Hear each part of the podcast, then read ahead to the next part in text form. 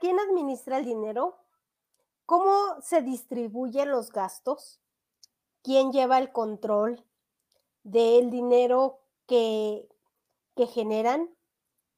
¿Cómo haces para llevar tus finanzas en tu matrimonio? ¿En qué afecta la diferencia de ingresos? ¿Y cómo se hacen acuerdos respecto a este tema? El día de hoy, economía en el matrimonio. Ese es nuestro tema de esta noche.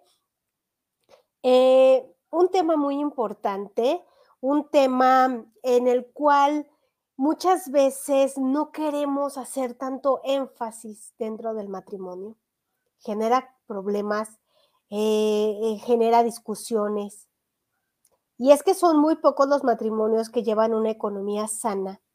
Y por sana me refiero a una economía en común acuerdo, la manera en que se ve el dinero, eh, cómo se gasta, quién lo maneja y qué representa, eso tiene muchísimo que ver a la hora de em, gestionar nuestra economía. Dependiendo del punto de vista en cada uno, eh, es la manera en que vamos a llevar esa relación.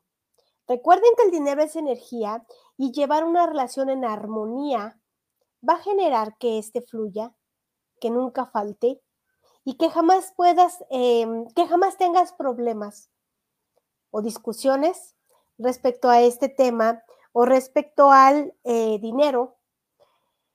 En el matrimonio, una de las razones por las que se generan discusiones es esto, el dinero. Y muchas veces decimos, es que cuando llega a faltar, empiezas a entrar en una crisis y se te olvida el por qué estás con esa persona. ¿Por qué? Porque empiezas a sentir esa carencia de algo que es tan importante como es el dinero. Muchas veces decimos, no es que el dinero no importa, es que el amor, sí, pero a veces la falta de este hace que el amor se vaya deteriorando, hace que nos olvidemos el por qué estamos con esa, em, con esa persona, muchas veces el conflicto mayor, y vamos a pensarlo siendo honestos y honestas, vamos a pensarlo así. De todas las discusiones que has tenido en tu matrimonio, ¿cuántas han sido por dinero? ¿Cuántas han sido por deudas, por compras incluso, por la distribución de, por la aportación. ¿Te suenan todos estos temas? ¿Te suena todo esto que te estoy diciendo? ¿Cuántas discusiones o cuántas diferencias se han tenido en casa? Porque no se es equitativo a la hora de los gastos. ¿Quién debería llevar todos los gastos de la casa? Porque bien sabemos que hoy en día ya no es suficiente una entrada de dinero o que solamente el hombre sea el que lleve el dinero a casa o la mujer, porque suele pasar que las mujeres toman las riendas del trabajo, de los ingresos y el hombre se queda en casa con los hijos, con las labores del hogar. Son muy pocos los casos, pero los hay. Voy a compartir el, programa para que puedan verlo en repetición, puedan compartir estos temas que eh, si se te hacen de suma importancia, puedas tomarlos incluso como clases, tomar notas de toda esta información para que después lo puedas llevar a cabo y puedas compartir eh, todo esto con tu pareja, puedas hacer la diferencia en tu hogar, con tus hijos incluso, porque muchas veces no nos damos cuenta qué tanto influye en las relaciones que tenemos en nuestra familia con el dinero. ¿Cuántas veces, no solo con la pareja, sino también con los hijos, em, has tenido conflicto por esto del dinero? A veces los hijos piensan que como papás aparecemos el dinero por arte de magia o que por el simple hecho de levantarte temprano y salir de casa vas a regresar con dinero. Y no es así. A veces el explicarle a tus hijos de dónde sale ese dinero es de suma importancia, porque así vas a evitar tener estos conflictos. Con la pareja es diferente porque con la pareja es con la que compartimos los gastos. Los hijos muchas veces no tienen idea de todo lo que se tiene que pagar, de todo lo que hay que gastar, ni siquiera tienen idea de cuánto cuesta a lo mejor la ropa, el videojuego, los tenis que usan. Pero tu pareja y tú sí están conscientes de cómo están los gastos y qué, eh, de qué manera los van a distribuir. Entonces, en, en el matrimonio deben haber eh, siempre acuerdos. El sentarse a hablar de dinero con tu pareja no te debe generar estrés, ni complicaciones o desconfianza. Muchas veces he escuchado, eh, por ejemplo, mujeres que dicen, no, yo ni loca le digo a mi esposo cuánto gano, porque me va a pedir más. ¿Sí? O los hombres que incluso hasta llegan a esconder las carteras porque dicen, no es que yo le doy cierta cantidad a mi mujer, a mi esposa. Ella la tiene que administrar y le tiene que alcanzar. No le pienso dar más, el resto es mío. Y yo estoy de acuerdo que como proveedor debes de quedarte con una parte para tus gastos, porque tampoco debes dejar todo en el hogar. Pero tanto así como esconder qué cantidades se, ganan o, o se genera, ya es otro tema de desconfianza, es un tema ya de, pues que no hay comunicación eh, en ambas partes. Em, la mejor manera de aportar es siendo em, equitativos y no tiene que ser por cantidad, porque supongamos que la mujer gana 60 mil pesos mensuales y el hombre gana 45. Si dicen, bueno, vamos a aportar al mes 25 mil pesos cada quien al hogar, entonces no está siendo equitativo. ¿Por qué? Porque a uno de los dos le, va a causar mayor impacto en su salario o en sus ingresos el aportar una cantidad fija. ¿Cómo se debe de distribuir equitativamente? Por porcentaje. Es la manera en que se debe de dividir. Ah, ok, vamos a poner el 50% cada uno. Entonces ya estamos hablando que te va a costar la misma, el mismo esfuerzo generar ese 50%. Ya no es eh, tan disparado entre una cantidad y otra y entonces ya están llegando a un acuerdo. Hoy en día se maneja así porque en casa, bueno, pues se trabaja eh, hombre y mujer.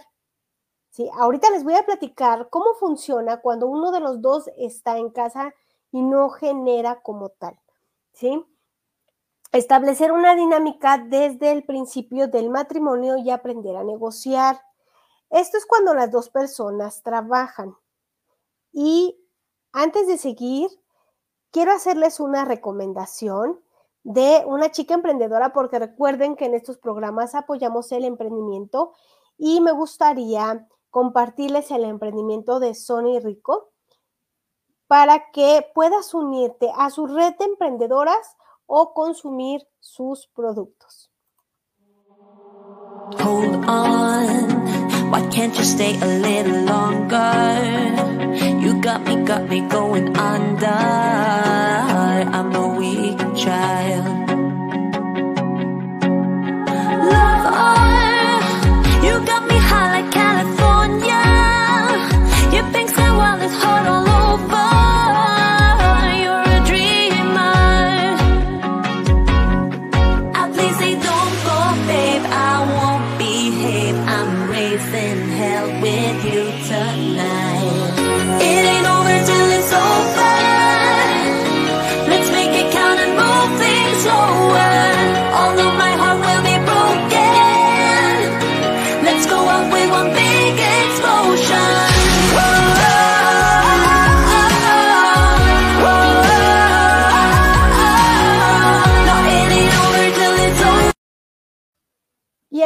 estar dejando sus datos de Sony para que te comuniques con ella si quieres formar parte de su red de emprendedoras o simplemente eh, consumir los productos que son productos de alta calidad y ella está en Tijuana, pero te atiende en cualquier parte de la República.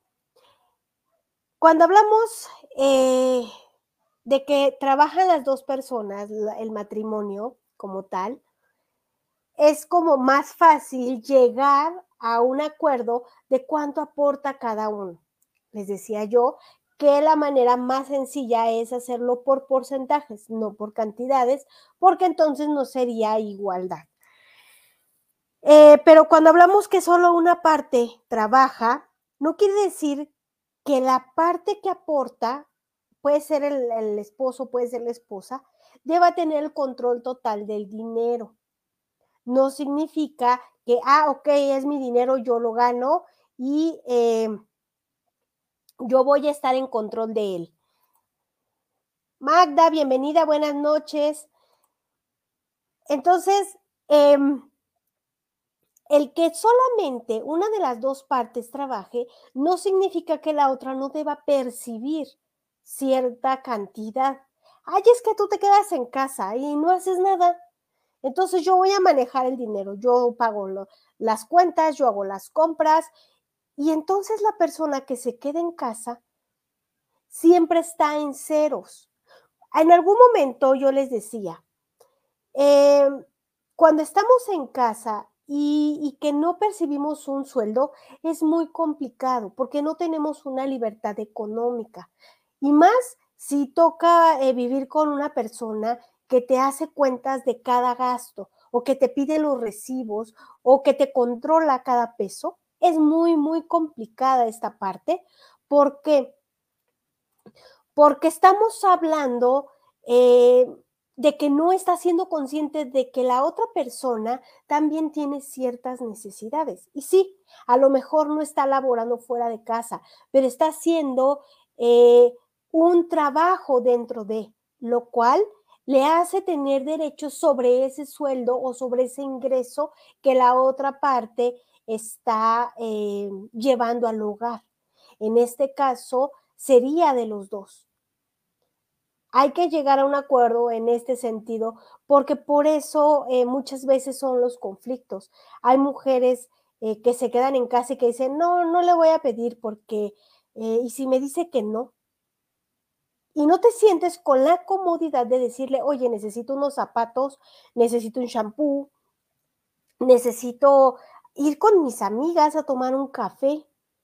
Entonces, aparte de que te sientes comprometida a pedir permiso, tienes que pedir dinero como si fueras hija de la persona que está dando el dinero al hogar.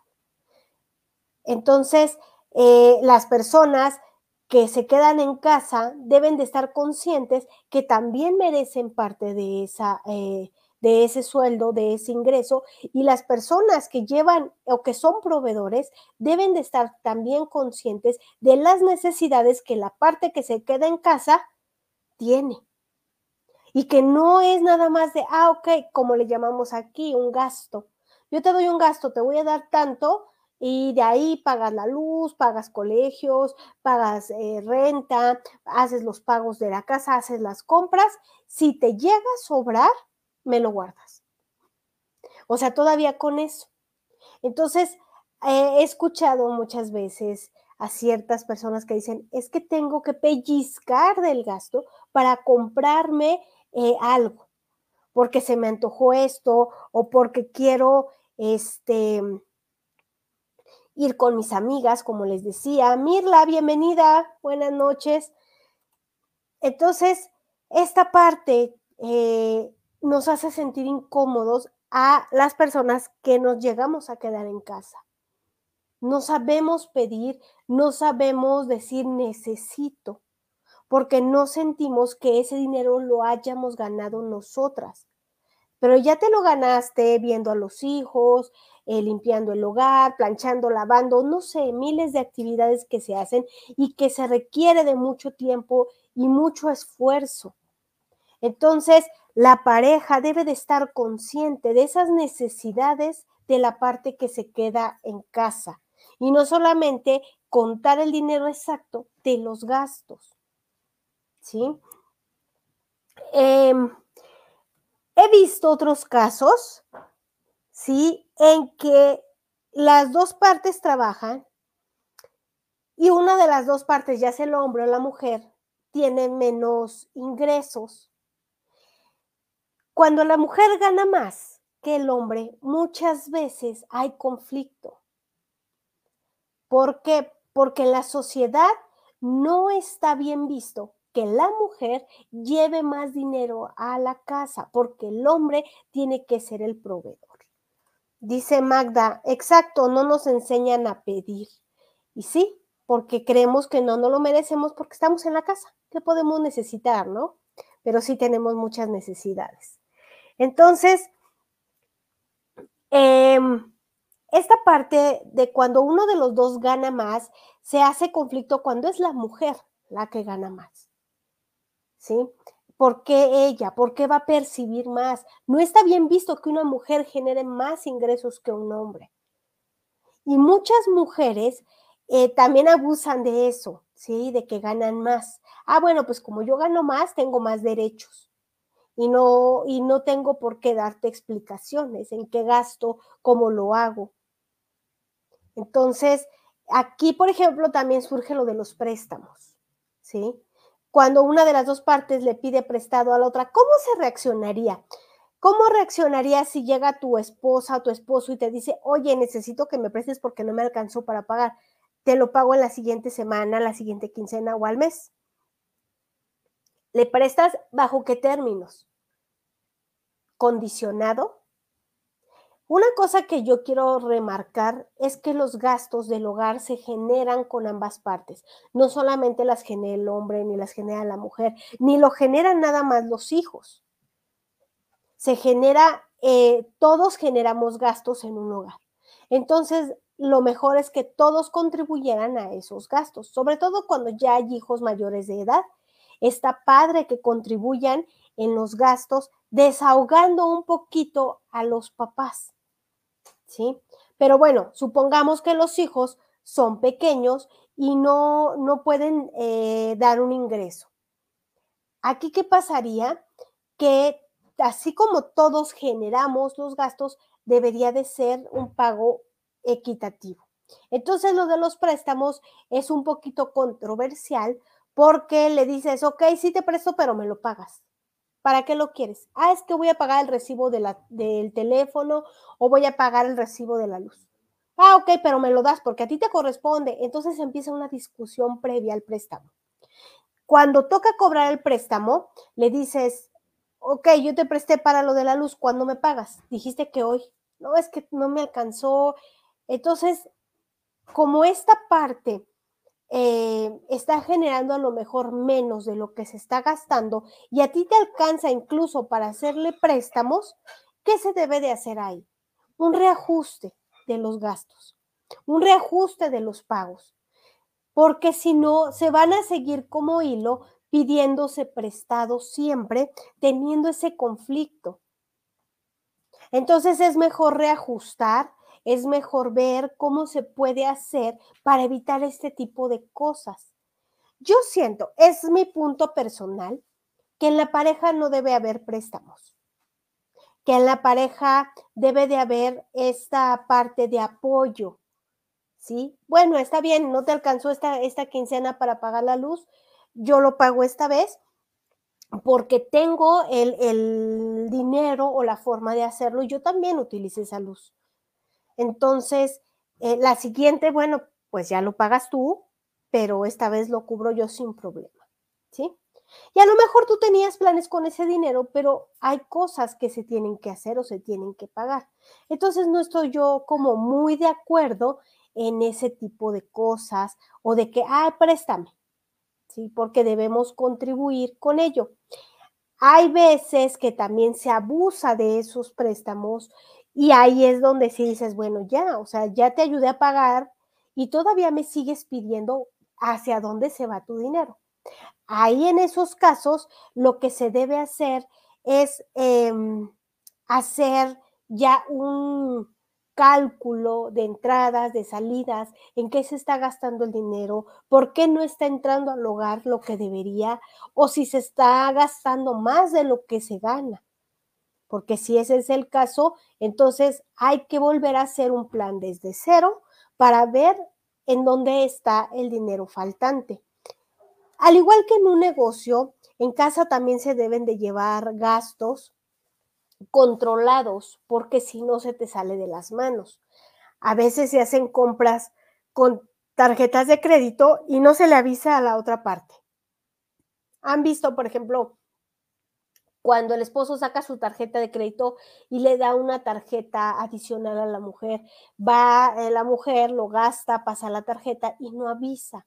Entonces, el esposo, bueno, pues no tiene eh, cómo saber que se gastó o hasta que le pasan ya el estado de cuenta y dice no lo tenía contemplado.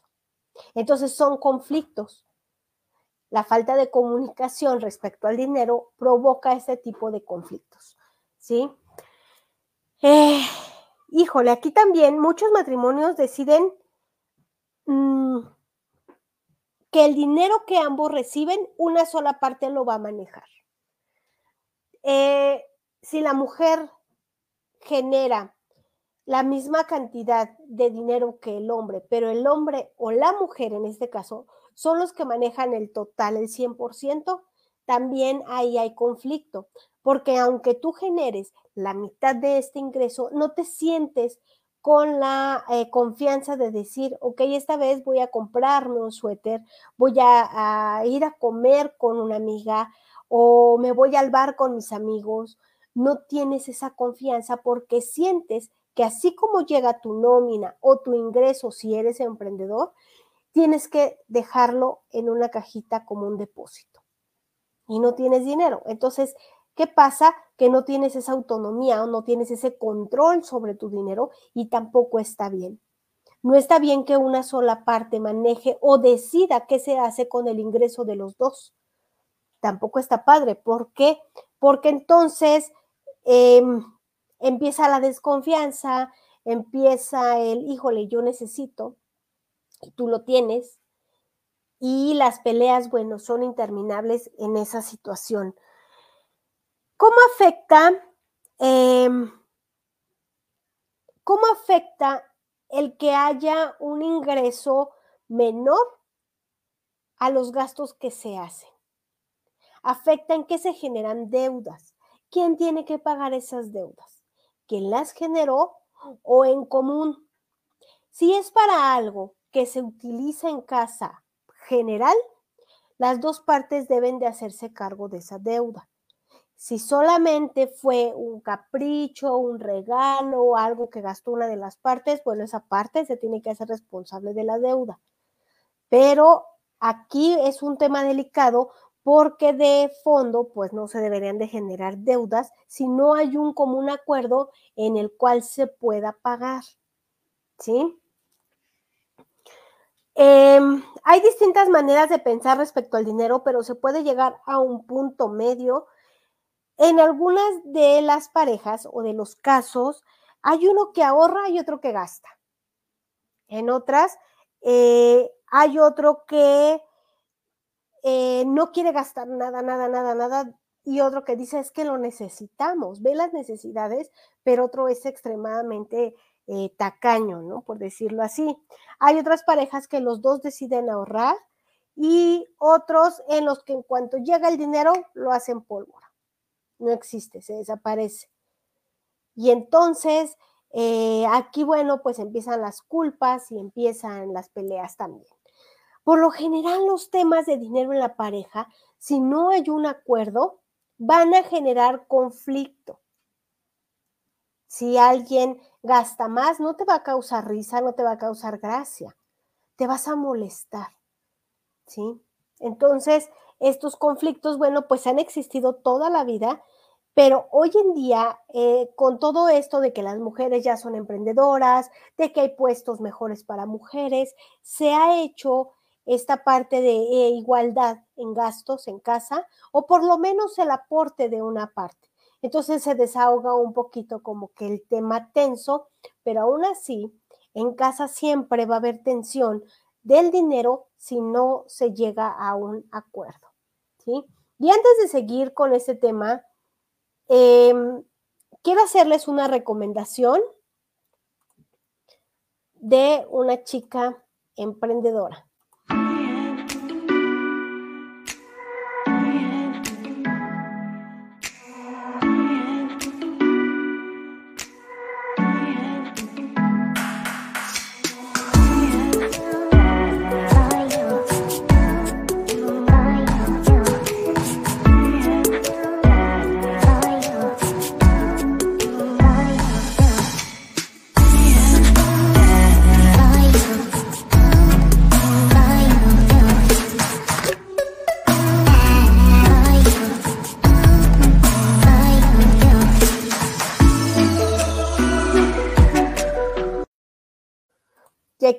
Voy a pasar los datos de eh, Sony para que la contacten. Ya se dieron cuenta que ella tiene una gama muy alta de productos en los cuales puedes elegir el que mejor creas que te eh, va a funcionar o puedes unirte a su red de emprendedoras. Y siguiendo con nuestro tema, el hablar de dinero en el matrimonio debe ser un tema que se debe tratar incluso antes de casarse, antes de firmar los papeles o decidir irse a vivir juntos. Pero desgraciadamente no nos educaron de una manera eh, que podamos abordar estos temas, previos al matrimonio. ¿Por qué? Porque si como mujer se nos ocurre decir, ok, a ver, ¿quién va a manejar el dinero? Eh, mientras estemos casados, bueno, pues ya eres una interesada, ya te estás aprovechando. Y si como hombre dices, ok, a ver, ¿quién va a manejar el dinero? Entonces eh, ya es un manipulador. ¿sí? De ninguna manera mm, le damos gusto a la sociedad o a nosotros mismos incluso. ¿Por qué? Porque cuando se toca el tema del dinero lo vemos como un tabú todavía. ¿Sí? Y no debería de ser así. Para evitar estos conflictos, se debería de hablar previo al matrimonio eh, qué, cómo, eh, quién gana más y si hay algún ascenso, el patrimonio, cómo se va a distribuir. Y esto precisamente se evita, eh, bueno, se quiere evitar porque no ayuda muchísimo, pero cuando te vas a casar por el civil, eh, te preguntan, ¿bienes separados, bienes mancomunados? Es como una manera de que te hagas cargo de tu economía y de que tengas un común acuerdo previo a que firmes un papel. Entonces tú estás súper enamorado, enamorada y dices, sí, no importa, nosotros nos amamos, compartimos eh, todo, hasta el helado, el refresco, la mascota, todo, no, no pasa nada. Y te casas por bienes mancomunados y a los 10, 12 años te estás divorciando y dices, ¿por qué le compartí lo mío? ¿Por qué tengo que darle lo que yo hice durante el matrimonio o lo que ya tenía antes? Porque hay que registrar los bienes. Entonces, si tú durante el matrimonio haces con tu trabajo eh, algunos otros bienes o tienes este, dinero en el banco, cuando te divorcias, que estás casado por bienes mancomunados, pues tienes que dividir la mitad. Entonces, tanto de la parte eh, del hombre como de la mujer, esto se divide en partes iguales. Y si tú como mujer no hiciste mucho o como hombre no hiciste mucho, bueno, pues aquí te toca eh, igual, de igual manera, ¿no? Si te casas por bienes separados, a la hora de divorciarte, viene también un acuerdo, ¿sí? En el cual dicen, ok, vamos a vender la casa, vamos a dividirnos es los muebles, las cuentas de banco, pero eso ya depende de cada uno. Y si no, bueno, pues cada uno se va con lo que generó durante el matrimonio. Esto es una manera en que se puede organizar previo, aparentemente, porque a final de cuentas lo que suceda dentro del matrimonio ya es otro tema respecto al, al dinero, ¿sale? Pero hay que tomar muy en cuenta estas bases, ¿sí? Eh, muchos de los eh, divorcios también se se dan por desacuerdos con el dinero. Como les decía al principio, aquí el amor no cuenta. Porque a la hora de que te vas a pelear por dinero, vas a sacar todos los trapitos al sol. Y vas a decir y vas a hacer y vas a... ¿Te acuerdas cuando no me quisiste comprar? ¿Te acuerdas cuando no me diste? Eh, es que ya no trabajas igual, es que ya no generas, es que cuando nos casamos tú ganabas más y ahora yo no sé qué pasa, es que ya está faltando, es que ya no hay esto, ya no hay... Entonces empiezas a sacar y se te olvida el amor. Aquí no hay amor. Y como dicen muchas veces, es que de amor no se come. Por eso es importante pactar lo del dinero, porque si no se hace, el amor o, la, o lo que los unió al principio de su matrimonio se va a olvidar. Este tema del dinero lo único que va a hacer es que va a llegar y va a abarcar todo y entonces cualquier cosa que se discuta va a terminar en temas de dinero. Em, y luego aquí no termina, o sea, te estás peleando ya por dinero durante tu matrimonio y decides divorciarte. Y durante el proceso de divorcio también se trata de dinero la pensión de los hijos, quién se queda con la casa, cuánto me vas a dar a mí de pensión, eh, qué términos me tocan a mí o cuánto me toca a mí de tu sueldo. Todo eso sigue siendo tema de dinero. Y qué feo y qué triste que algo que se unió por otros motivos termine en peleas por dinero. Pero así es, Mientras no haya un acuerdo de cómo se llevan las finanzas en el hogar, esto va a suceder. Entonces, em, aquí lo importante es estos acuerdos y lo importante es que las partes, si las dos trabajan, pongan su dinero equitativamente, como les decía, por porcentaje, y, se, y alcance ese porcentaje para cubrir los gastos y no tengan que estar eh, con este tipo de temas cada mes. Si analizas, em, si analizas la, la manera en que tus papás llevaban el dinero, te vas a dar cuenta que no es muy diferente a cómo lo llevas tú ahora. ¿Y por qué? Porque esto es inconsciente. Hay casos y hay excepciones en que se lleva de distinta manera pero la mayoría de las veces repite patrones.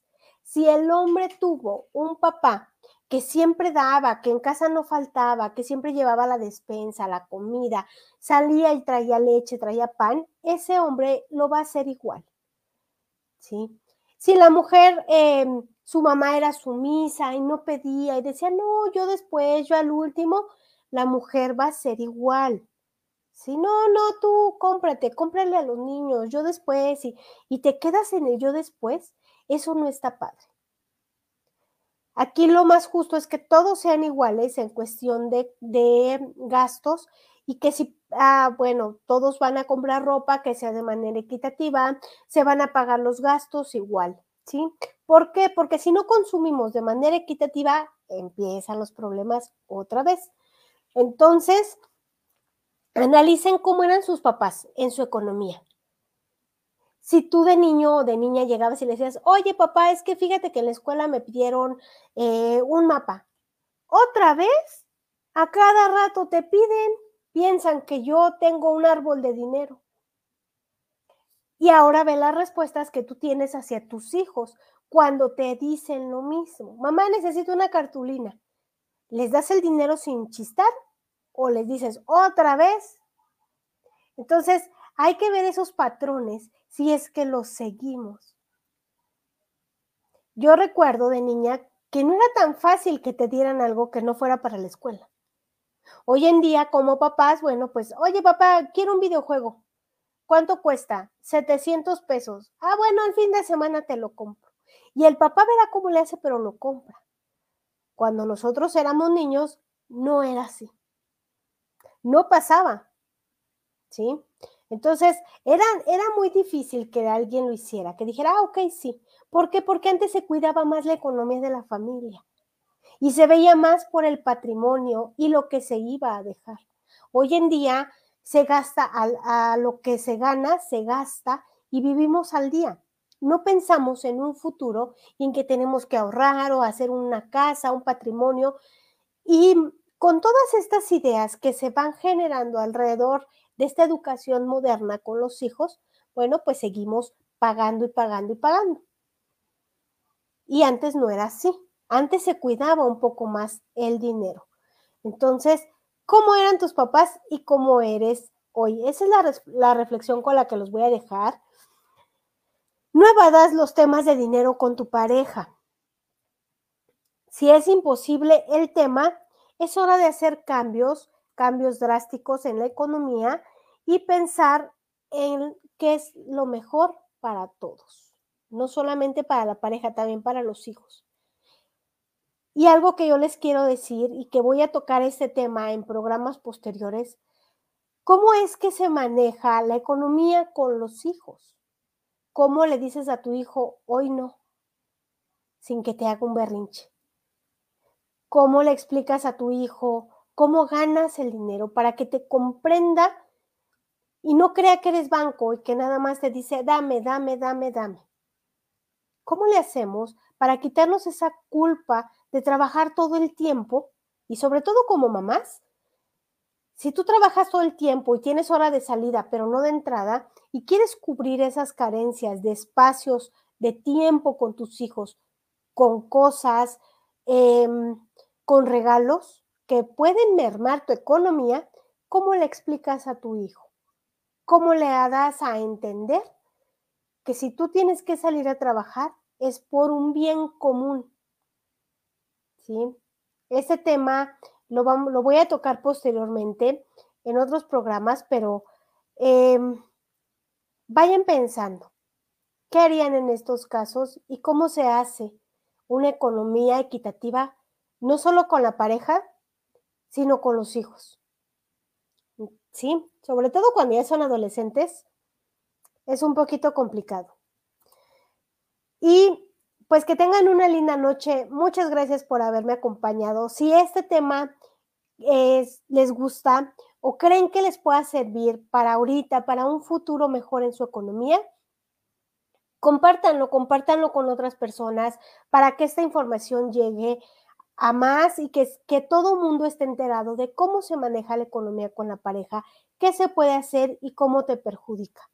Cualquier duda que tengas, puedes dejarme aquí tu comentario y yo te lo responderé. Muchísimas gracias, que tengan una linda noche y nos vemos mañana.